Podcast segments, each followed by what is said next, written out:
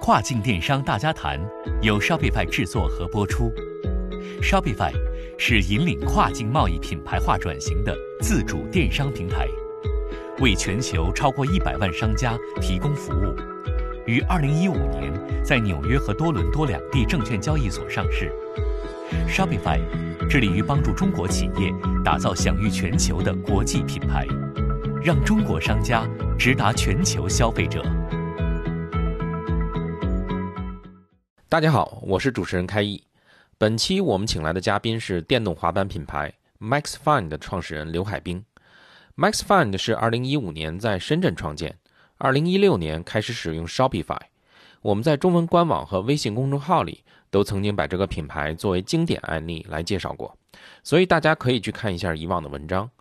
但那些文章里没有提到的是，海兵海总是我们中国电商黄埔军校毕业的高材生。曾经是跨境电商的布道者，但后来变成了身体力行的跨境电商人。接下来就是我和他的对话。他必须要找到一个初心，以带领团队出发的一个初心。而这个初心呢，他可能很多人认为它是虚无缥缈的东西，但是在危急的时刻，它才能够显示出。它的一个力量，我为什么当时为什么出发？哦，原来我是想要去做一个好的品牌、好的产品才出发的，因此可能我的决定会不一样，并且能够传递出去，让大家能够感受到这一份坚定。啊，海总你好。呃，非常感谢您抽出时间跟我们坐下来聊一聊这个您的创业经历，还有疫情期间咱们呃 MaxFan 对就是所采取的一些应对措施。呃，我知道您在阿里巴巴和易贝都做过很多年，一直都是在外贸领领域来工作，能大概讲讲您是怎么样决定出来创业，而且为什么选择了现在这个创业方向吗？哎，好的，可以。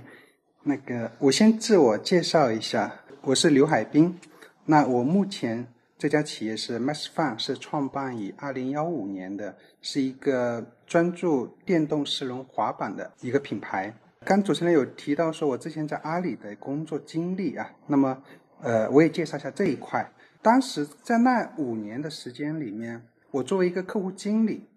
那么我每天的工作呢是去拜访深圳。各种各样的一些外贸企业，就去到每家企业去了解每家企业它的一个真实的情况，比如说它的产品、它的生意模式，包括说它它的一些内部的情况。而后面我做了一个统计，在那五年的时间里，我一共拜访了超过五千家的一个外贸企业。当然，这五千家也包括了一些大的、中的、小型的，他们的。模式有生产型的、贸易型的，也有刚开始创业型的微微型企业。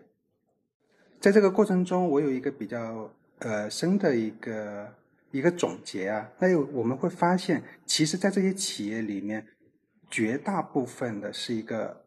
代加工卖货型的企业，而涉及到比如说有研发基因、有设计基因或者是品牌基因的，其实是。呃，占比在那个阶段是非常非常少的，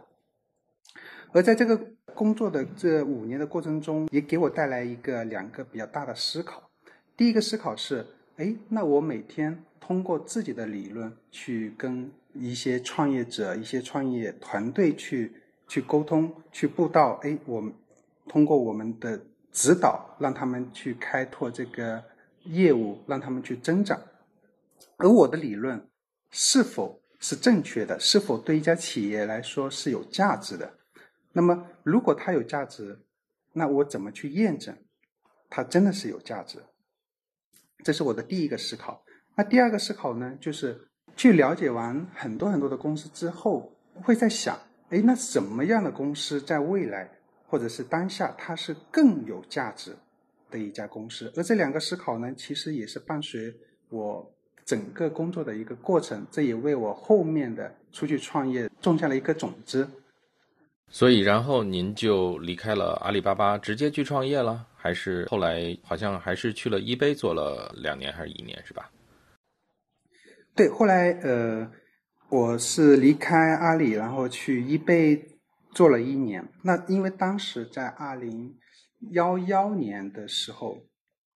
二零幺零年到二零幺幺年，整个外贸电商平台其实当时 B to C 突然间很火。最火的应该就是这个易贝平台。那当然，当时亚马逊平台它其实还是属于比较小众，还还没有太大的声音。所以呢，我就去了 eBay 去了解，说从 B to B 进入到一个 B to C 的一个领域。当然，我的工作其实是也是类似的。那么我们也是会去拜访一些 B to C 的一些企业，让他们通过这个易贝平台去开拓他们的 To C 的一个业务。所以，然后是呃，您大概是二零一二年开始创业，在二零幺幺年年底的时候开始。嗯，二零幺幺年年底，然后呢，刚开始创业的时候做的是什么？好像不是现在的 MaxFan 的这个电动滑板的品牌哈。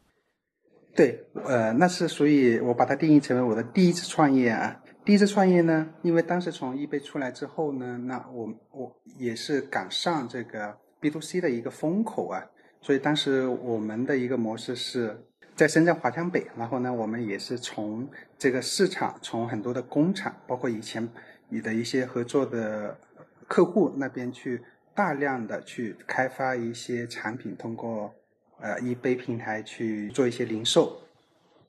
而在这个过程中呢，我们从第一个 SKU 到最终啊，我们当时最高应该是突破了一千个 SKU。所以呢，在这个产品里面，其实非常非常的丰富，各种类，比如说电子类的、家居类的，包括一些服装类的。当时有自己的品牌吗？还是就是去扫货，然后呢，在易贝上呃挂出去卖，就仅此而已？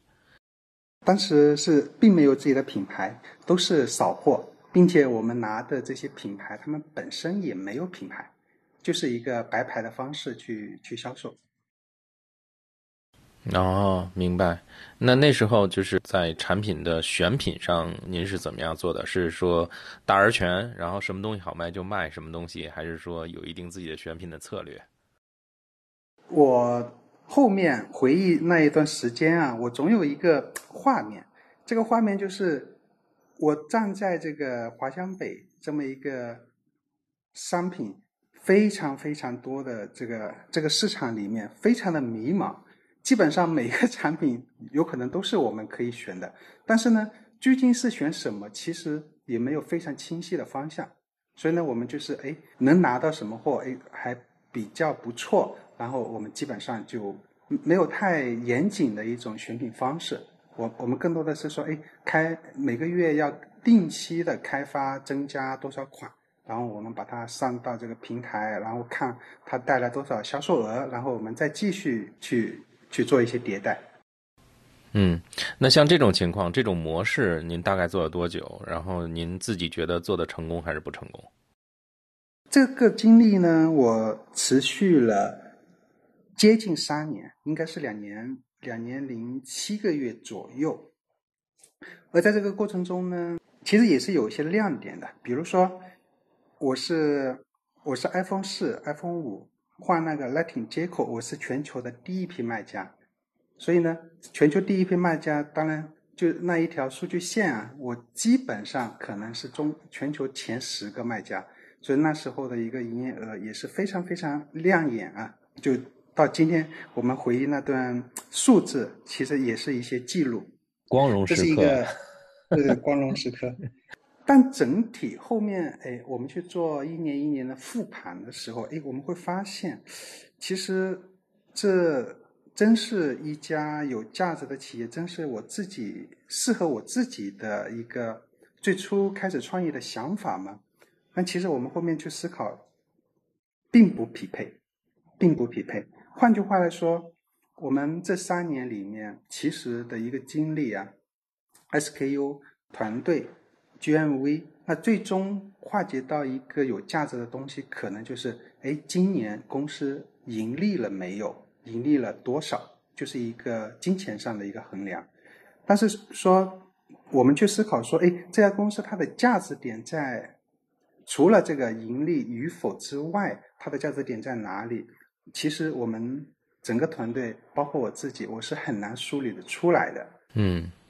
您说的这种模式，突然让我想起来，就是因为我是北京人嘛，就是我小时候北京那边，就是全国都是有一个这样的名词，叫倒爷嘛。就是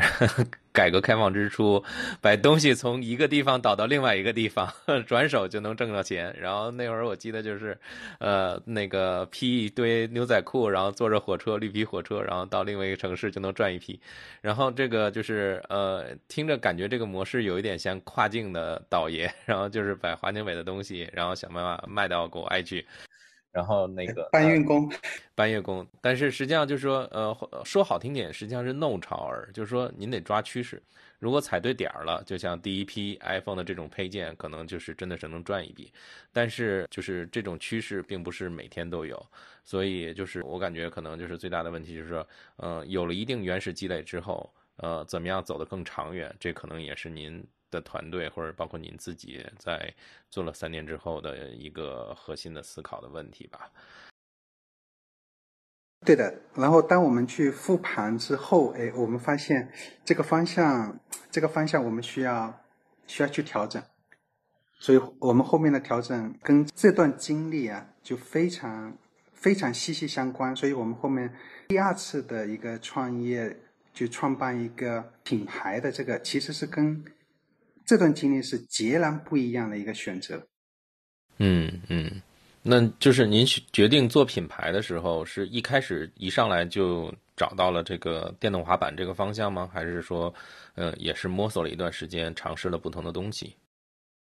当时一个我们想着重新出发，它需要一个起点是什么？那我们的一个当时的一个强烈的想法就是，我们必须专注。一个领域，然后成为这个领域中的一个佼佼者，并且以品牌的方式去呈现。所以这是我们最初的一个一个想法。所以呢，接下来我们就在寻求一些创业的一些机会点在哪里。所以在我们出发的时候，我们是从蓝牙音响去切入。但做了三个月之后啊，我们会发现在这个领域中，呃，我们的。困难点还是蛮大的，因为我们的竞争对手基本上都是那些已经做了十年、二十年、三十年的那些老的工厂，而通常情况下，他们出的一些新的款式、新的模具都不太愿意放给我们这种代理商。对，所以在这个过程中，我们发现，哎呀，我们的竞争对手基本上就不是一个维度的。对于我们这家创业型公司来讲，呃，其实。难度非常非常大。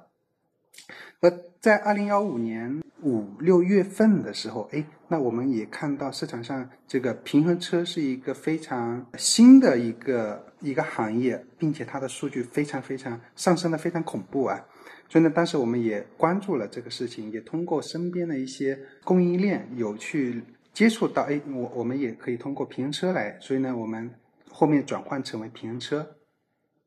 那到了平衡车呢，的确数据非常好。那么我们也是比较早期的一个卖家，然后在这个过程中数据也还蛮不错。当然到了年底的时候，会有一个政策性的东西出来，又戛然而止。但是呢，在这个过程中，我们也在思考啊，给我们带来一个非常大的一个触动点是，原来这个个人代步需求其实是在全球来讲，它是一个非常。非常具有潜力的一个朝阳行业。首先，这是我们的第一个判断。那第二个判断是什么呢？就是，哎，平车，呃，它未必是一个，它可以用来挣钱，但是对于一个初创型企业，它未必是非常友好的。所以呢，我们就沿着说，我们是否能够在这么一个大的个人代步行业里面去找到一块，哎，更适合我们的一个垂直的领域。所以呢，我们其实也有调研了非常多的一些数据，比如说一个轮子的、两个轮子的、三个轮子的、四个轮子的，然后呢，各种呃，Google 啊、阿里啊，包括易贝啊这些数据，我们也做了很详细的。那最终我们也发现，整个电动四轮滑板这么一个领域，在二零幺五年的时候，它是属于一个非常非常垂直跟很新的，也就是说，全球的品牌加起来。的一个竞争对手，他可能不超过三十个，哎，这个时候我们会认为，第一个竞争格局没有那么的激烈，第二个呢，可能这个行业它也是属于更新的，它可能在前段时间对一个初创型，我们是需要一个时间去成长来讲，从时间的匹配度更匹配一些，所以呢，我们就会把目光把这个更多的会关注在这么一个四轮滑板、电动四轮滑板这么一个领域上。那您选择了这个领域，选择了这个朝阳行业来做一个全新的产品，然后那您是怎么样开始去一步步打造 MaxFan 这个品牌的？尤其是当您的受众是海外人群，说实话，就是咱们中国企业做海外人群、做海外品牌是有一些天然的劣势的，从语言上。然后呢，地域上还有包括文化上都是有一定劣势的。那所以在这里边，您是怎么样去看这个品牌打造，尤其是跨境品牌打造这个问题的？那我们会认为，这个产品的迭代是最重要的，也就是我们的应该要做的第一件事情。那我们当时是这么去思考，就是从二零幺五年到现在二零二零年，实际上我们一共迭代了五代产品。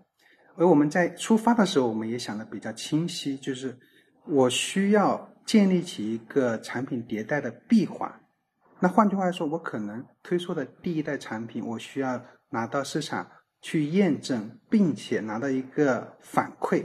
小周期的反馈。那这个时候呢，哎，我们就去思考怎么样能够形成这个闭环。所以我们在有在国内，我们通过淘宝；在国外，我们会通过这个 Shopify。包括第三方的平台，那么这些平台呢？当我们推出一个迭代的产品放上去，通过这个销售给到他们之后，我们能够与用户建立起第一时间的这种沟通的渠道。哎，我们会去拿到询问他们使用产品之后的一些建议，包括给到我们的一些呃评价。那么我们拿到这个东西呢，再返回来设计上、结构设计上、研发上。去做一些更新，所以呢，我们会通过小范围的这种高效率的闭环，然后不断的去测试。我可以不可以这样理解？就是您的意思就是说，作为打造品牌，呃，第一要素也是最核心的，在您看来是产品。然后，那为了就是打造一个过硬的产品，您采取的是快速迭代，是通过就是这种呃快速迭代、小批量的去测试，能够获得一些种子用户，而且获得第一手的呃用户反馈，然后最终把产品打造的是属于市场上具有很强的竞争力的这么一个水平。对，必须要通过这么一个快速的过程。那就是说，但是在打造产品的过程，同时在营销上，因为做品牌呢，就是产品本身再加上营销这两个，我觉得是密不可分的了。然后在营营销上，您就是除了利用第三方平台，像易贝啊，甚至包括国内的淘宝、天猫，然后来去做一些推广，还做了其他什么样的事情来树立您这个品牌形象？OK，营销上我们一共会分几个维度啊。第一个维度是可能在第三方平台，我们有一些平台内部的一些一些 CPC 的一些广告作为一个转化。那么在站外呢，我们更多的是通过像 Google、Facebook，包括网红展会，我们会通过这些方式去打造一些呃产生一些内容，去在市场上去做一些传播。二零幺九年呢，我们也做了一个非常大的升级。这个升级在哪里呢？我们在过往。从结构设计包括研发的方向迭代了无数次之后，那我们确定了一个比较良好的一个方向之后呢，我们二零幺九年对整个核心供应链是进行了全面的升级，而这个升级背后呢，就是我们要提升整个产品的品质、使用的性能这个方面。所以呢，在这个二零幺九年完成这个非常庞大的一个工作量之后呢，我们其实二零二零年，呃，是一个。对于我们品牌来讲，进入到五月十八号是我们的五周年，所以对于我们进入到一个第五年的这么一家公司，目前的状态，我们是需要一个叫做成长期，快速的成长期。我们需要去把过往的一些投入，通过一些数据去变现。所以呢，我们今年其实从市场端，我们也有两个目标，是我们希望这一年下来，通过网红也好，通过我们的用户也好，通过我们自己也好，我们能够去创造两个一百。第一个一百是一百个视频，第二个一百是一百个软文内容。比如说，我们有一些创造一些行业的一些科普类的文章，包括说我们呃企业文化的一些文章，包括行业趋势的一些文章。嗯，明白。那。如果您去年做了这种产品的核心供应链，还有产品品质大幅升级，然后今年本来年初又有，或者去年年底有这样的一个两个一百的计划，那现在这个疫情对咱们公司整个二零二零的部署肯定是造成很大的影响喽。对，影响非常大。本来我们有一个第五代 FF 系列啊，应该是在年后马上要推出市场的，但是因为这个疫情也是。往后延了，因为整个供应链受到的影响。而这个疫情呢，对一家创业型的企业来讲，啊，我觉得影响最大的，首先是一个现金流。所以，在这种状况下呢，哎，我们就思考我们能够做什么。我们会关注两个事情，第一个是确保全员的一个身体安全、身体健康，这个事情对一家初创型企业来说是最最重要的。第二个事情呢，就是。哎，那大家不能在办公室上班，我们在居家的时候，在待在家里上班的时候，哎，我们怎么去提高这个生产力？当然，这个生产力不是说呃生产产品的生产力，而是说从思想上的生产力，我们怎么去提升？所以这时候呢，我们就会每天会有一些会议啊，比如说，哎，有一个在二月底，我们有一个早上，我们有一个共创。那这个共创有个主题很有意思，也跟大家分享一下。这个主题是在这种状况下啊，有哪些举措能帮助团队提升收入？这是一个非常开放的一个问题。那所以呢，我们每个人因为长期以来对公司的一个了解，然后呢提出自己的一些观点，包括一些建议，最终我们合并，然后分类，我们统计下来，哎，这场。共创主题，我们得到了有一个三十三条可以落地的一些措施。当然，这些措施它包含了，比如说怎么去节流啊，怎么去花今年的广告费用啊，怎么去对待今年的这个产品产品品质提升品质，去节约很多的一些售后的成本，怎么去选择更合适的一些物流，包括说整个团队的激励方面，就涵盖了方方面面的一些细微的东西可以落地的。您说的这些措施，甚至包括团队成员的激励，这些都是就是大家集体讨论出来的。那这个挺厉害的。所以，像您创业到现在几年？八年了。做 MaxFund 五年，然后呢，之前还做过三年，然后所以一共是八年了。这个过程中，您感觉就是这次的疫情是很大的一个坎儿吗？OK，有一句创业圈子流行的话啊。当你决定创业之后，其实没有哪一天是轻松的。换句话说，在这个过程中，其实我们也经历过，每一年都有一些比较大的一些坎，甚至是有一些每一天，其实我们都在作为一个创业者，其实都是在解决行业的问题，解决企业的问题，解决团队的问题，包括解决自己认知上的一些问题，每天都在处理这么一些问题。如果说跟二零二零年疫情相去对比的，其这么大的一个事件，其实也是基本上每几年都会有。那当然，我可能想到的第一个事情是在二零幺六年，我觉得也可以跟大家做一个分享啊。我们在二零幺五年开始去做这个电动滑板四轮，然后呢，在二零幺六年，在这个市场旺季，也就是在传统的美国的这个。九月之后啊，是一个市场的旺季。我们因为第一代产品经过了还蛮多次的迭代，所以最终我们为了哎赶这个旺季，我们做了一个半个货柜电动四轮滑板车。我们通过海运到美国洛杉矶仓库入仓。哎，那我们在想赶上这波旺季，那其实从某种程度，第一个能够加大我们品牌的这个用户的占有量，第二个也能够。对一家创业型企业来说，改善我们目前的这整个企业运营的一个状况。这接近四百台滑板入完仓，然后我们开始去推广、去销售，然后发货，然后我们也非常关注客户的一个反馈啊。那最终我们发现有一个致命的问题，这个致命问题问题在哪里呢？我们这接近四百台滑板海运到仓到发到客户手里，其实一共经历了一个半月到两个月。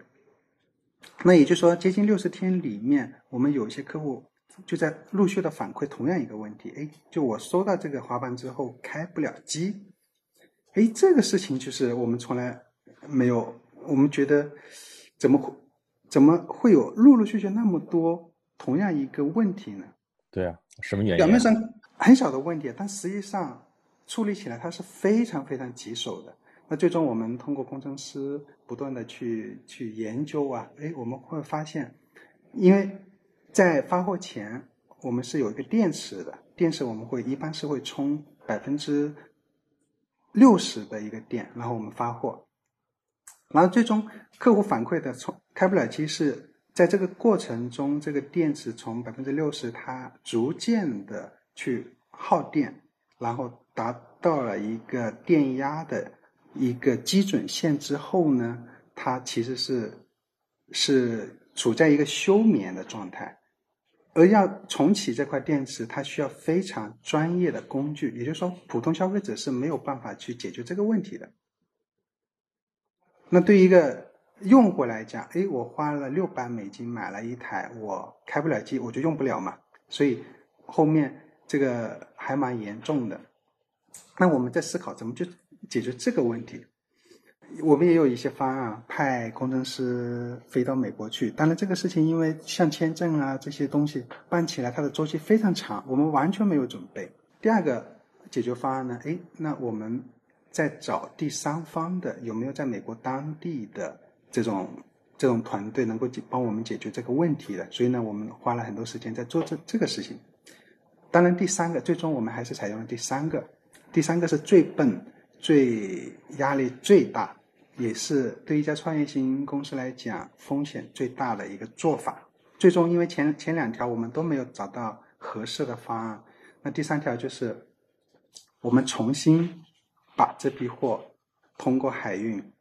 通过从客户呃一台一台集中到我们的海外仓，然后海外仓再拉到这个。物流那边，然后再物流，再通过海运到香港，因为进不了国内啊，到了香港，然后呢，我们再让香港的人一台一台把它运到深圳的工厂，在这个过程中，我们一共用了八个月时间，比我们预想的 长了长了八个月的时间。对，这是第一个问题，但其实最核心的是什么呢？资金链。我们后面统计了，呃，因为回来可能有一些零件还是可以回收的，但实际上它给我们直接带来的损失超过了五十万人民币啊！这对一家初初创型的企业，期待这笔业务能够 改善公司运营状况的阶段来讲，它其实是非常致命的。当然，这个事情我们当时也在讨论啊，值不值得这么去做？首先做了。我们有可能倒闭嘛？我有可能这个项目，因为对于人员的这种信心也好，包括状况也好，都非常致命。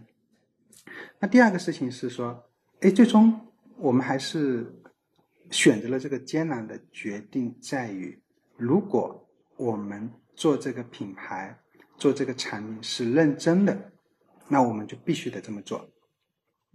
为用户负责。挺受感动的这一块儿，因为听您讲完这个例子，我几个感受。第一呢，就是想起刚才您说的产品本身迭代，就是我的问题是如何做品牌，您的回答是要先做产品。然后呢，实际上这个例子也就是深刻的说明，就是产品本身要过硬，然后呢要经过层层的去打造，然后呢才能最终就是能够放心的拿到市场上去。然后不然的话，就是呃，就有可能出现像您说的这种问题。第二呢，就是我觉得您做品牌的态度从创业之初就是非常坚定的，因为如果是这样的情况，可能呃有一些商家就会选择怎么样能够止损，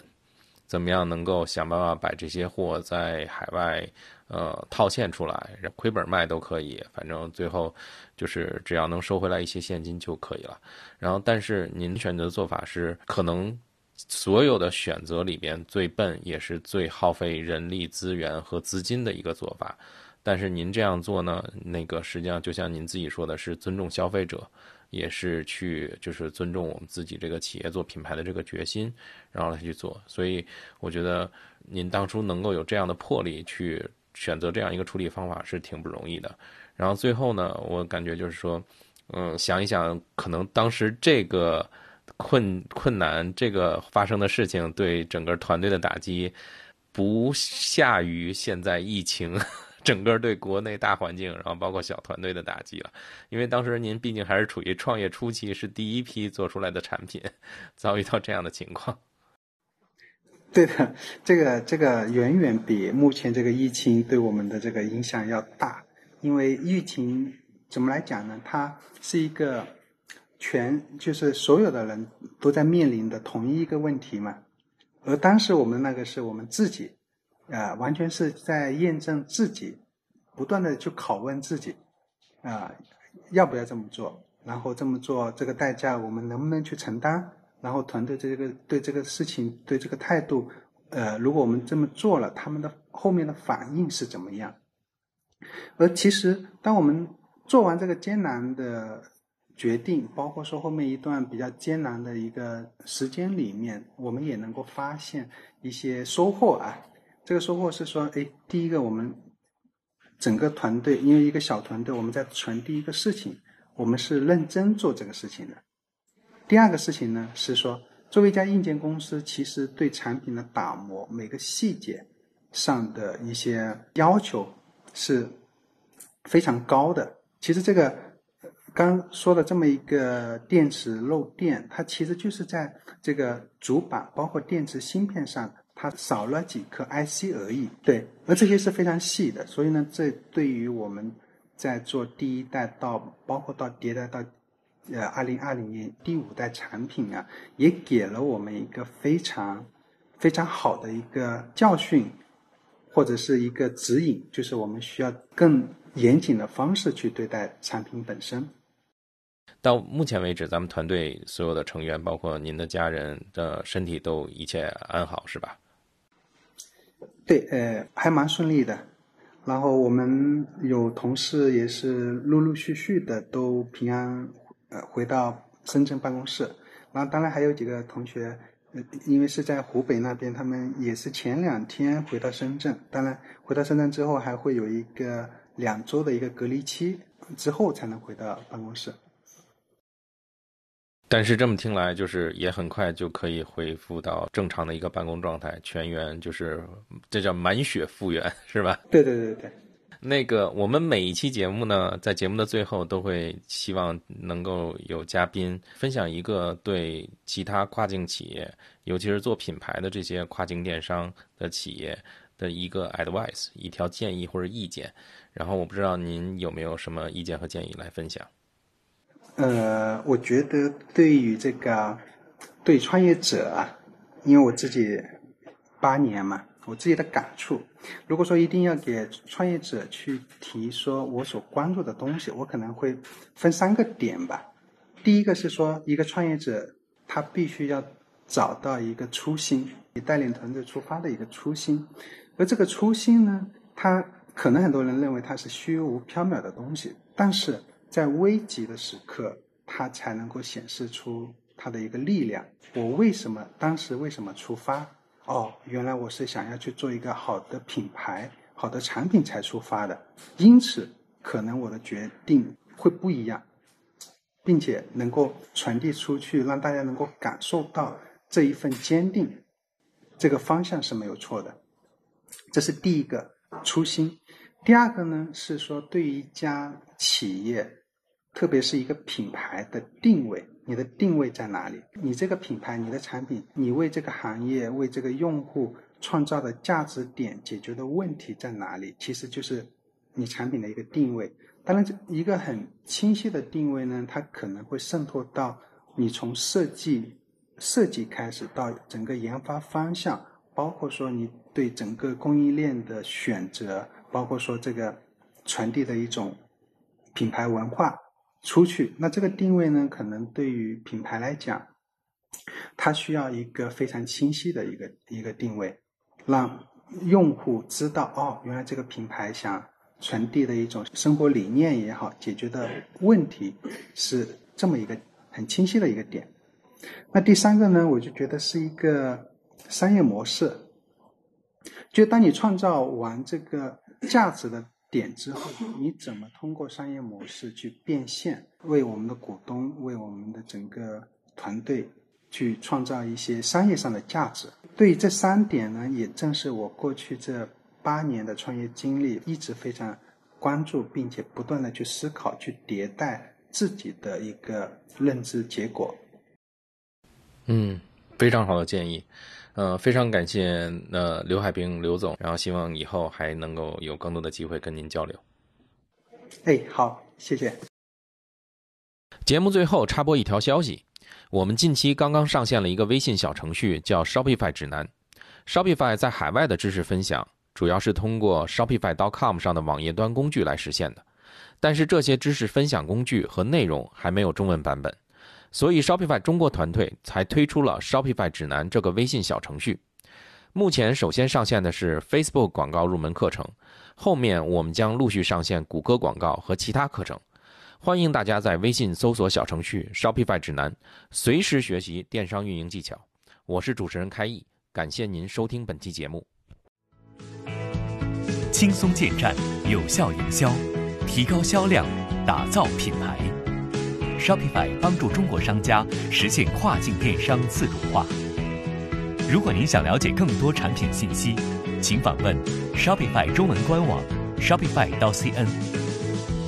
关注微信公众号 Shopify 官方，收听更多跨境电商大家谈的内容。如果您想参与我们的节目或深入讨论，请在微信公众号下发送“跨境电商大家谈”获得邀请。